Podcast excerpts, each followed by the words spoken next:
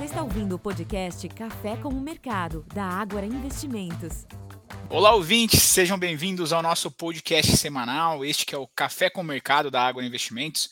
Eu sou Wellington Lourenço, analista aqui do time, e hoje estou presente aqui com dois colegas de área, dois analistas. Flávia Meirelles, tudo bem, Flávia? Oi, Wellington, tudo bem? Olá, ouvintes. E também Renato Chanes. Tudo bem, Renato? Tudo bem, Wellington? Tudo bem, Flávia? E obrigado para quem está nos ouvindo aqui acompanhar. Semana bem corrida, né? Tudo bem por aqui também. De fato, foi uma semana bastante corrida, uma semana que acho que a gente poderia elencar aqui quais pontos a gente queria dar destaque para esse podcast, né? Mas acho que aí a gente teria que dedicar muito tempo aqui para entrar nos detalhes, mas eu queria é, levantar, né, dar, dar luz para alguns temas relevantes da semana, é, a começar pela agenda econômica, né? Tivemos agenda econômica importante aqui no Brasil, tivemos agenda lá nos Estados Unidos, na Europa. Começando de trás para frente, acho que vale a gente comentar é, na Europa, né, os indicadores positivos olhando para a atividade, em meio a ainda um cenário de inflação acima da meta, a atividade tem mostrado é, algum sinal positivo, isso foi observado em algumas leituras de alguns indicadores, mas a principal agenda externa nesta semana foi a ata da última reunião de política monetária do Fed. Lembrando que o Fed, né, na última decisão, no mês de janeiro decidiu por manter os juros inalterados e, nesse sentido, é, a ata era importante para entender né, se, se, haveria algum sinal aqui para o próximo passo na, dentro dessa decisão, é, dentro desse ciclo aqui é, monetário da principal economia do globo. E basicamente a gente não viu né, grandes novidades, mas sim mais um daqueles sinais que os dirigentes do Fed é, estão falando constantemente nos seus discursos de que ainda precisam acompanhar os indicadores de que a atividade está dando sinais, né, de, uh, sinais de força, que a inflação precisa né, dar mais sinais de, de desaceleração, de vir mais próxima à meta para que eles fiquem mais é, tranquilos aqui para começar um ciclo de afrouxamento monetário. Então acho que esse foi o principal, a principal agenda lá fora, mas de novo não, não, não teve grandes novidades. E aqui no Brasil a gente teve né, a leitura do IBCBR, que é a principal indicador de atividade é, econômica medido pelo Banco Central. A gente costuma dizer que ele é uma proxy ali do, do PIB. E na variação mensal de, de dezembro, né, ele ficou ali com um avanço de 0,82% após três meses consecutivos ali de estabilidade e registrou o maior nível de atividade desde a, desde a máxima histórica no mês de abril. É, ainda de 2023. Porém, esse indicador ele veio bem em linha ali com o que o mercado estava é, prevendo. E aí que eu trago já o tema para o que eu quero levar como central para essa conversa com vocês, Renato e Flávia, hoje. A gente tem falado nos últimos podcasts que é, o principal né, foco dos mercados nas últimas semanas e daqui para frente tende a ser a safra de balanços lá no exterior segue a todo vapor, inclusive foi uma semana que a gente pode talvez dizer que foi uma semana marcada pela inteligência artificial, pela Nvidia, atingindo ali um nível recorde para a companhia em termos de valor de mercado, depois dos números surpreendentes que ela divulgou. Mas eu não queria dar tanta luz assim para os números lá fora, mas sim para os números aqui dentro. Né? A gente na, até a última semana, lembro que por conta do feriado de carnaval foi uma semana bem curta e com pouquíssimos números, é, mas antes disso os bancos já tinham divulgado seus números, mas agora a gente começa ali a olhar para outros setores ganhando tração, nomes importantes, inclusive, para a Bolsa Brasileira. Numa semana que, é, até aqui, né, lembrando que a gente sempre costuma gravar na sexta-feira, a gente caminha para uma semana positiva para ativos de risco. Lá no exterior, com né, o, o Nasdaq, por exemplo, subiu de maneira bastante relevante, e aqui acho que tem uma influência direta do, do que eu já comentei de NVIDIA, mas o setor de tecnologia apoiado nesses números, subindo quase 2,5% no acumulado da semana. É, S&P e Dow Jones renovaram máximas históricas ao longo desta semana também, mas aqui o Ibovespa subindo é, mais de 1% no acumulado da semana, de novo, a gente teve números importantes. Eu queria começar com o Renato falando de Vale, né, Renato? A semana Vale reportou os números. O que a gente teve de destaque nesse, nessa safra aí para Vale? Bom, vamos lá. É realmente essa semana bem importante em termos de publicação de resultados. Dizem que o Brasil só começa depois do carnaval. Isso não é exatamente verdade, né? Tem tanto do, do ponto de vista de atividade econômica, tanto do ponto de vista de bolsa, e inclusive algumas empresas já tinham divulgado antes do carnaval, como você comentou, principalmente os bancos, mas o, a parte mais relevante ali das, das publicações, de fato, fato se, se concentra após o carnaval. O primeiro ponto aqui, relembrando a todos que estão nos ouvindo, é que essa temporada de resultados, né, diferentemente dos resultados trimestrais normais, ela é um pouco mais alongada. Então, por mais e mais semanas, vocês nos ouvirão aqui falar sobre resultados. Então, eu estarei aqui, a Flávia estará aqui, o Elito estará aqui e os demais analistas da área também estarão aqui para comentar sobre os números, porque até o finalzinho lá de março, então tem quase um mês ainda, a gente vai só falar, vai respirar resultado, então eh, vai dormir pouco, vai ficar com olheira, né, nos perdoem por causa disso, mas é um período aqui importante para a gente revisitar as nossas teses, tá? Então, como o Elton falou, é, a gente teve alguns destaques aqui em, em termos de publicação. É, eu acho que não tem empresa mais importante do que outra, né? Todas, todas elas têm o, o, o seu, a sua tese e o, e o, seu fundamento, mas algumas delas são mais relevantes do ponto de vista de movimentação de mercado. E como o Wellington bem descreveu aqui, a gente tem a Vale, né? A Vale são 15% do Ibovespa. Então, bolsa sobe, se Vale cair muito, é muito difícil que nós tenhamos um desempenho destacado ali do Ibovespa. Não foi verdade isso ano passado, é verdade, é, é, é, é importante citar, né? A bolsa o ano passado teve um desempenho bem destacado e Vale terminou o ano ali com queda de quase 20%, mas é, é não é muito constante é, esse tipo de, de, de, situação, não dá para carregar por muito longo, por muito tempo.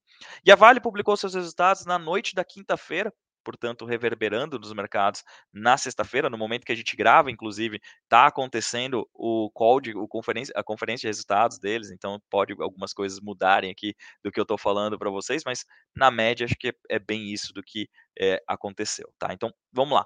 A, a Vale reportou para esse trimestre um, um EBITDA acima do esperado, tá? Uh, o EBITDA, né, a geração operacional de caixa, foi de 6,7 bilhões de dólares. Lembrando que a moeda funcional da Vale é em dólar, ela não reporta em reais, até porque ela receita é, quase 100% do, do, do, do que ela vende em dólares.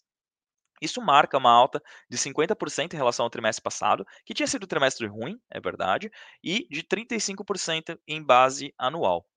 Quais foram os grandes destaques aqui do resultado da Vale? Acho que tem dois, tá? A primeira é a geração de caixa. A empresa gerou muito caixa, né? Foram 2,5 bilhões de dólares em caixa. Isso é mais ou menos 17% do valor de mercado dela. Então imagina o quanto que ela está gerando de caixa. E o outro ponto é o custo. O grande calcanhar de, de Aquiles da, no resultado da Vale nos últimos trimestres havia sido justamente o, o custo, e principalmente aquele custo C1, que é o custo da mina até o porto. E nesse trimestre caiu 5%.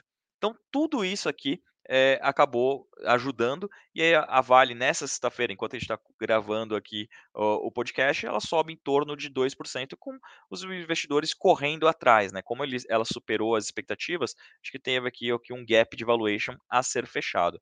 Importante dizer que o mercado não vem dando muito benefício da dúvida para a Vale, né? Então, é, paga-se depois. Então, tem chance de ter muita surpresa. Então, qualquer anúncio extraordinário da companhia pode resultar em desempenhos positivos, né? Então, é, junto com esses resultados, a empresa, por exemplo, divulgou um dividendo, né? R$ 2,70 mais ou menos por ação. Isso ajuda também. É, outro ponto aqui, a empresa ela teve um provisionamento menor do que o, a, a, BHP tinha feito, né? A BHP fez um, um, provisionamento relacionado à Fundação Renova, né? Que é, é, é, uma fundação que foi criada depois da tragédia de Mariana. A BHP provisionou adicionalmente 3,2 bilhões de dólares.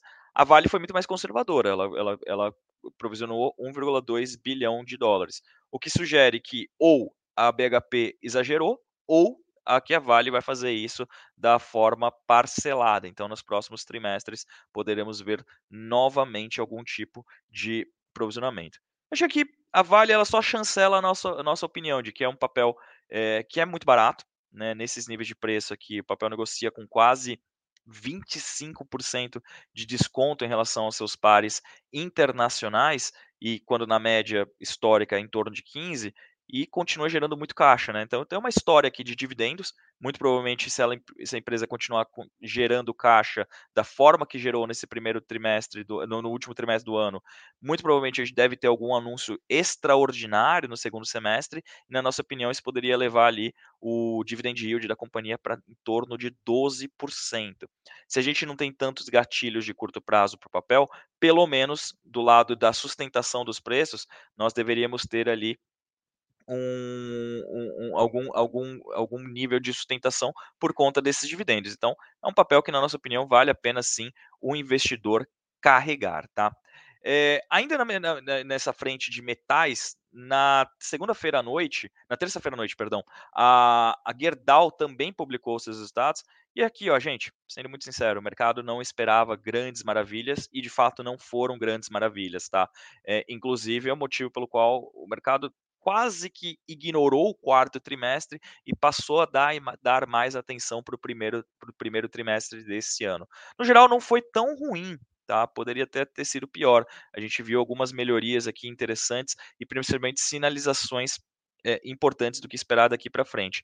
É, o ponto aqui de destaque a empresa ela não tem nenhuma preocupação relacionada à alavancagem, tá? A empresa gerou 1,3 bilhão de reais em caixa nesse trimestre e continua com uma relação dívida líquida é, sobre EBITDA muito baixa, em torno de 0,4 vezes, né? Então, realmente, é, apesar de trimestres difíceis, não tem nenhum tipo de preocupação relacionada a, a, sustentabilidade da operação, algum tipo de problema de insolvência ou geração de caixa. Então é uma questão pontual e sazonal. A gente entende, inclusive, que a partir do primeiro trimestre a gente comece a ver alguma melhoria na demanda por aço no exterior e uma melhoria nos preços aqui no Brasil. E para o segundo semestre do ano, alguma melhora. Então é um papel que é barato também, mas sem grandes catalisadores. Então é, é, é isso aqui basicamente para Gerdau. E para encerrar aqui o monólogo, não ficar falando muita coisa, pra, senão fica sopa de letrinha, sopa de empresa, já acaba se perdendo um pouco. Eu só queria comentar outra, é, sobre uma outra ação que divulgou seus resultados, e essa aqui acho que ela é bastante emblemática, né? Porque é a B3, que é a ação da própria bolsa, né? É, e aqui reflete claramente o que a gente está vendo na bolsa, né? Como a bolsa tem sido menos, é, menos demandada pelos investidores, né? Seja em função de dúvidas relacionadas à fronte fiscal aqui no Brasil, atividade econômica global, nível de taxa de juros, enfim. O fato é que o volume na bolsa caiu muito. A gente comenta isso aqui praticamente todas as semanas no nosso podcast e também nos nossos relatórios. Naturalmente, os resultados da B3 eh, deveriam ser impactados, e de fato foram. Houve uma queda de, de quase 10%, tanto em base anual quanto em base trimestral. A empresa lucrou um bilhão de reais, tá? Mas o mercado como um todo esperava um pouco mais do que isso. Só que o fato é, por que, que não bateu as expectativas de mercado? Basicamente por efeitos que, na nossa opinião, são não, não recorrentes que são provisões para disputas, eh, disputas judiciais e também despesas operacionais relacionadas à BSM.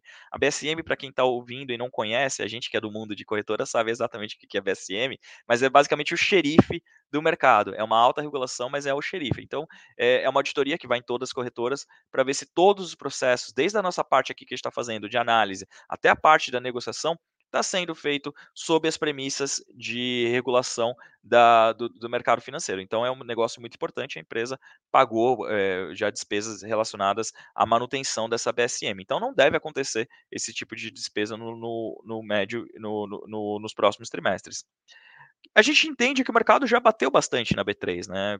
Quando você olha ali para o acumulado do ano, a bolsa cai mais ou menos 3% e a B3 cai quase 15%, né? Então, acho que o mercado já colocou muito desse, desse ambiente mais negativo dentro do preço das ações.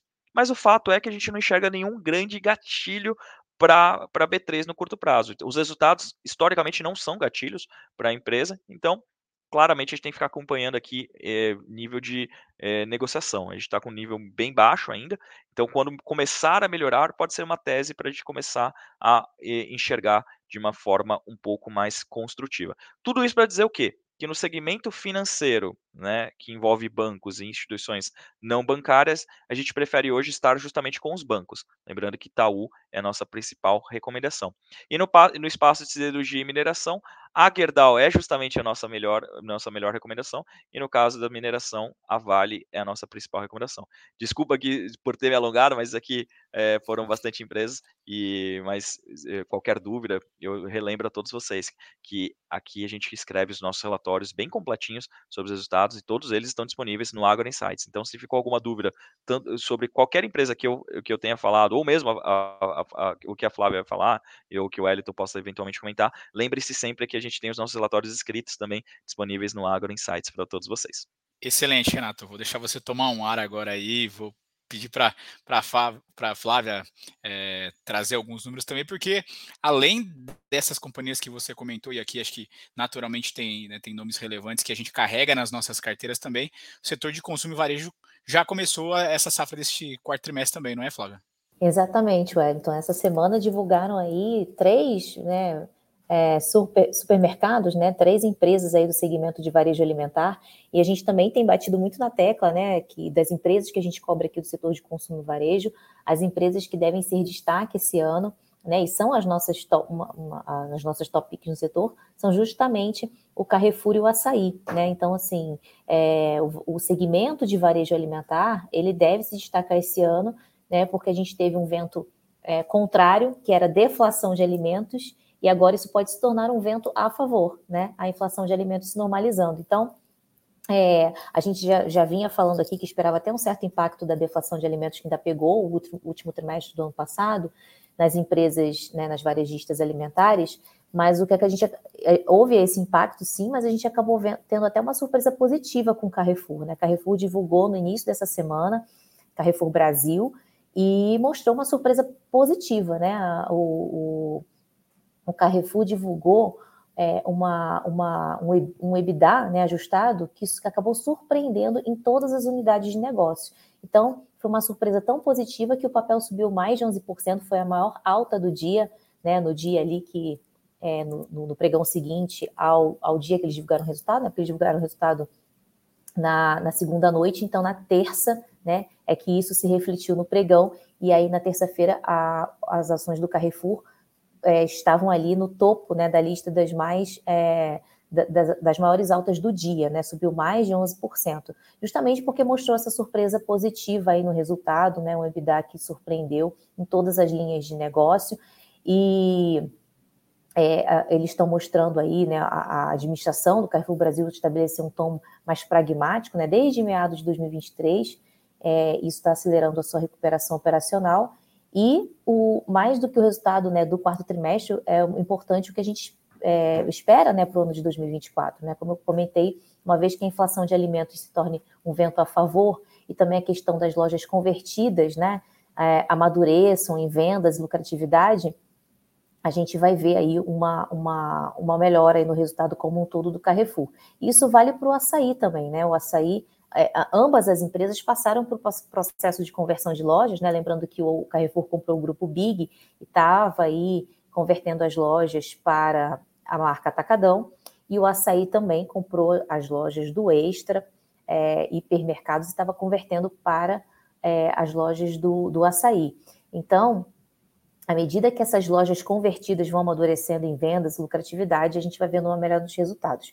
O Açaí é, também divulgou um balanço aí com números que vieram, é, que mostraram né, um, um, bom resultado operacional, mas ele já veio mais em linha, né? O Carrefour que surpreendeu mais, o açaí foram bons resultados, mas veio mais em linha do que o mercado esperava, então não teve essa alta tão expressiva como as ações do Carrefour. Até porque também o mercado, no, no caso de açaí, ainda está de olho aí na, na, alta alavancagem da empresa e no CAPEX também, isso ainda, ainda acaba pesando no fluxo de caixa. Né? O, o, o açaí até conseguiu reduzir a alta alavancagem, é, mas o, esse investimento em expansão deles continua ainda prejudicando a geração de caixa, tanto que a geração de fluxo de caixa foi próxima de zero, né, por conta aí desse CAPEX alto aí, eles, ainda, eles, eles, eles informaram que é, é, o investimento é de 80 milhões de reais por loja, né, que isso aconteceu em 2023, então, investimento ainda alto, que acaba pesando aí no fluxo de caixa livre da empresa. Então, o mercado ficou de olho nisso, então, ah, até por isso que as ações do açaí não subiram tanto assim quanto a, as ações do Carrefour. E para terminar essa parte de varejistas alimentares, quem também divulgou essa semana foi o Pão de Açúcar. Né? Pão de Açúcar, lembrando também, está tá passando por um processo de, de turnaround, né? e desde o terceiro trimestre já vem mostrando grandes melhorias aí no seu, nos seus resultados. Esse resultado do quarto trimestre mostrou uma receita, EBITDA em linha, né? Mas no geral tendências melhores, né? Que a gente pode enxergar daqui para frente, mas ainda também, né? O mesmo problema ali do, do açaí do Carrefour, ainda uma alavancagem alta, mas a gente espera que essa alavancagem deve diminuir bem aí ao longo de 2024 por conta da venda da participação remanescente que eles tinham no êxito, né, de 13,3%, o êxito que é uma varejista colombiana, que eles tinham participação e eles venderam a participação é, que eles tinham, e também é, o, o, passado recente aí, o grupo, o grupo Pão de Açúcar anunciou que também vai vender ativos é, não core, né, ativos não essenciais, que não fazem parte ali do negócio principal da empresa. Então, postos de gasolina, alguns ativos imobiliários. Então, isso tudo vai contribuir para que a alavancagem diminua, né? Então, a gente é, vai acompanhar isso, né? A gente espera até se tornar mais otimista com o Pão de Açúcar à medida que a gente for vendo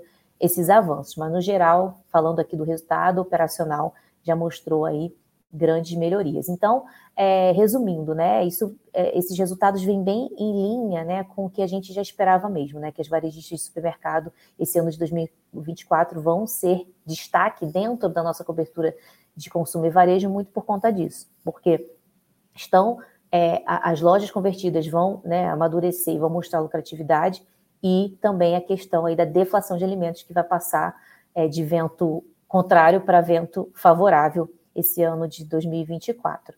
Excelente, Flávia. E antes da gente sair aqui do, do que aconteceu e pensar um pouco do que tem ainda por, por vir nessa safra de balanço, queria só comentar é, por, por cima aqui também que esta semana a gente viu os números do Iguatemi, lembrando que os shoppings né, fazem uma divulgação mais espaçada, a Multiplan foi no começo de fevereiro a divulgação, a Alus somente no mês de março, mais para meados do mês de março, final de março, e Iguatemi trouxe ali né, surpresas positivas praticamente em todas as linhas, destaque para é, receita líquida que superou em 10% consenso, EBITDA que superou em 20% consenso, e a companhia companhia é, ainda anunciou né, um, um, dividendo ali, uma, uma, proposta de dividendo que, segundo as nossas estimativas, dá algo em torno de 3% de dividend yield. E por que, que eu quis comentar também sobre o Guatemi? Né? Porque dentre os nomes que vocês falaram, alguns são os destaques aqui na, nas nossas carteiras recomendadas. Né? Vale está na, na, nossa carteira top 10, é o caso do Carrefour Brasil também, que inclusive com esse, esse avanço esse mês é, é um dos destaques positivos neste mês de fevereiro nas nossas carteiras. E o Guatemi também está nas nossas carteiras, mas aqui é, é no caso da nossa carteira arrojada.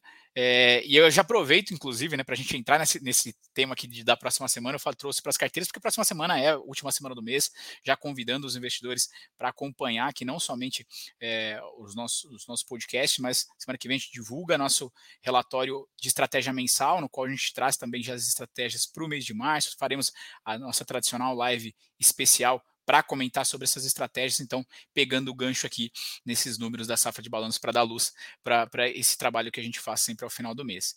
Bom, indo para a próxima semana, queria é, destacar a agenda que acho que o, se a gente for olhar os principais pontos da próxima semana, é, a gente podia, poderia falar que é uma, uma semana de inflação, porque aqui no Brasil a gente vai ter IPCA 15 de fevereiro e já o IGPM né, de, é, de, de fevereiro, então o consolidado de, da inflação ao produtor aqui no Brasil, né, o IGPM, é, na, na quarta-feira, enquanto que na quinta-feira, nos Estados Unidos, vai sair o, o, principal indicador de inflação medido pelo Fed, o, o chamado PCI.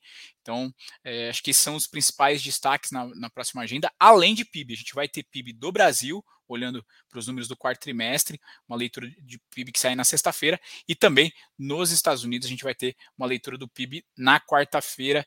Então, é, inflação e atividade continua sendo o foco na, na, agenda econômica, mas como eu já adiantei ao longo da nossa conversa aqui, que a safra de balanços é, deve permanecer no foco dos investidores. O que vocês têm é, para a próxima semana aqui, pensando para dentro de cada cobertura, eu já vou fazer o meu spoiler, né? Próxima semana é, em construção civil, a MRV traz os números e também é um nome que, que está nas nossas carteiras, é, e é um papel que vem, vem sofrendo bastante, mas é, a construção civil como um todo costuma concentrar os números mais para o final da, da safra, então vou falar bastante sobre construção civil, mas para meados de março vou passar a palavra de novo para vocês, a começar por você, Flávio, agora. O que, que você tem aí de, de números para a próxima semana que o investidor tem que ficar atento aqui para as empresas de consumo e varejo? É, para a próxima semana começam a divulgar as empresas de. as varejistas de vestuário, né? Então, semana que vem já começa com C&A, né? No dia 28 de fevereiro a C&A já reporta o seu, o seu resultado aí do quarto trimestre de 2023, e aí daí diante todas as outras varejistas, a Renner, é, é, Arezo, Soma, né, vão divulgar também, bem como as, as, varejistas de comércio eletrônico. Inclusive, a gente fez até essa semana um relatório com a prévia para é, a prévia sobre o que esperar né, dos resultados das varejistas de vestuário e também das empresas de comércio eletrônico. Assim, não para varejistas de, de, de vestuário, né, também de comércio eletrônico, a gente não espera muita é, muita novidade, não, né? Os, os, primeiros meses do ano de 2023, os nove primeiros meses, foram muito fracos, né? Isso acabou pressionando as estimativas de lucro para o setor, né, para esse ano de 2023. E agora, no quarto trimestre, a gente, vai, a gente pode começar até a ver uma certa descompressão dos lucros, mas muito por conta da base de comparação mais fraca. Né? E, do, e da perspectiva de receita, a gente também não espera ver grandes inversões de tendência na nossa cobertura. Então, a gente espera resultados é, mistos, né, neutros para a maioria das empresas que a gente cobre aqui, tanto de vestuário quanto de comércio eletrônico. A, a, que deve se destacar mais uma vez, que é inclusive também a nossa top pick, quando a gente fala de vestuário, estilo de vida, é a Vivara. Né? A Vivara deve continuar aí na liderança, até porque eles já publicaram os números de vendas deles, então veio um número é, muito bom aí, vendas brutas com crescimento de 24% na comparação anual. Então, Vivara é que deve é, continuar na, na, na, liderança aqui dentro da nossa cobertura de vestuário e estilo de vida. Agora, tem duas empresas que a gente tem que ficar de olho aqui, que podem chamar atenção, pode mostrar aí uma certa é, inversão de tendência, né? Que é o caso do grupo SBF, né? Pode ser que eles é, demonstrem uma melhoria grande na margem EBITDA, um crescimento de dois pontos percentuais, e Magazine Luiza, que deve pela primeira vez desde desde o segundo trimestre de 2021, mostrar um lucro aí ajustado, um lucro, o lucro quando a gente olha o lucro antes do, dos impostos, né? É, deve mostrar um lucro positivo novamente. A última vez que isso aconteceu foi no segundo trimestre de 2021. Então, ficar de olho nessas empresas aí, não que vai ser também algo é, que vai transformar, né, da água para o vinho, enfim, que vai ser transformar, é, transformador, assim, não, não vai é, mudar muito aqui a nossa visão que a gente tem em relação a essas empresas, mas pode ser um momento aí de inversão de tendência, tanto para o grupo SBF como para Magazine Luiza também ficar de olho nessas empresas. Mas no geral, em geral, a gente deve ver realmente uma descompressão dos lucros já começando agora no quarto trimestre de 2023. Acho que um, um resumo aqui está numa leitura cruzada, fala assim, me corrija se eu estiver errado, mas até se a gente pensar aqui né, no, no, último trimestre do ano passado em Black Friday, vendas de Natal, de fato não, não, não, vimos grandes surpresas, né? Então acho que isso justifica um pouco dessa leitura de que não devemos ter grandes surpresas também vindo aí dos números das varejistas. Bom, vamos lá. É, agora para o Renato. Renato, tem algum número específico, alguma empresa do, do seu lado, bem de capital, siderurgia, alguém que traz os números nessa próxima semana? Vamos lá, na próxima semana, na terça-feira, dia 27, a nossa top pick do setor de bens de capital vai divulgar os seus resultados, que é a Marco Polo. E está bem é, com uma expectativa elevada aqui para os resultados, os resultados devem ser bons, devem ser impulsionados principalmente pelos sólidos volumes de ônibus urbanos e rodoviários que foram vendidos no quarto trimestre. É, então, é, acho que o único destaque aqui negativo deve ser as perdas relacionadas à operação na Argentina, porque acho que todo mundo que tem operação na Argentina tem sofrido aqui com questão relacionada à inflação e desvalorização cambial. Então a gente está estimando aqui uma margem EBITDA em torno de 16%.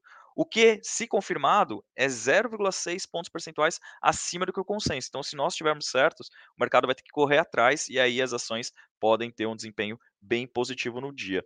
É importante aqui também ressaltar que esses resultados do quarto trimestre de 2023 não vão incorporar as entregas do programa Caminho da Escola, né, que é aquele programa federal para compra de ônibus é, para as escolas, né, levar os alunos para as escolas, e que deve então ao longo do ano, sustentar a margem EBITDA da companhia acima de 15%, tanto em 24 quanto em 25. Então, esses são os motivos pelos quais a gente gosta da, da Marco Polo, entende que ela deve continuar performando bem, apesar das recentes altas que o papel teve, né? Você olha no comparativo anual, sobe mais 100%, mas a gente acha que aqui é só o começo, porque a empresa tem bastante a capturar ainda. Então, terça-feira, nós vamos ver se de fato a nossa expectativa está certa. É na terça, antes da abertura de mercado, tá? Então, para quem quiser participar dessa desse tipo de oportunidade, tem que fazer a compra ou nessa sexta-feira, enquanto a gente está gravando o podcast, ou na segunda-feira, tá, pessoal?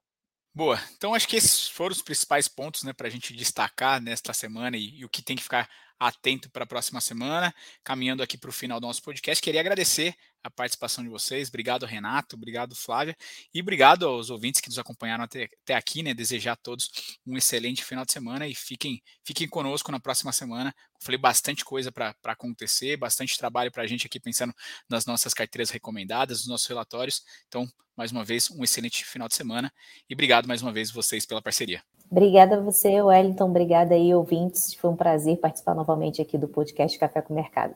Obrigado e bom descanso a todos e até a próxima. Valeu, pessoal. Até a próxima.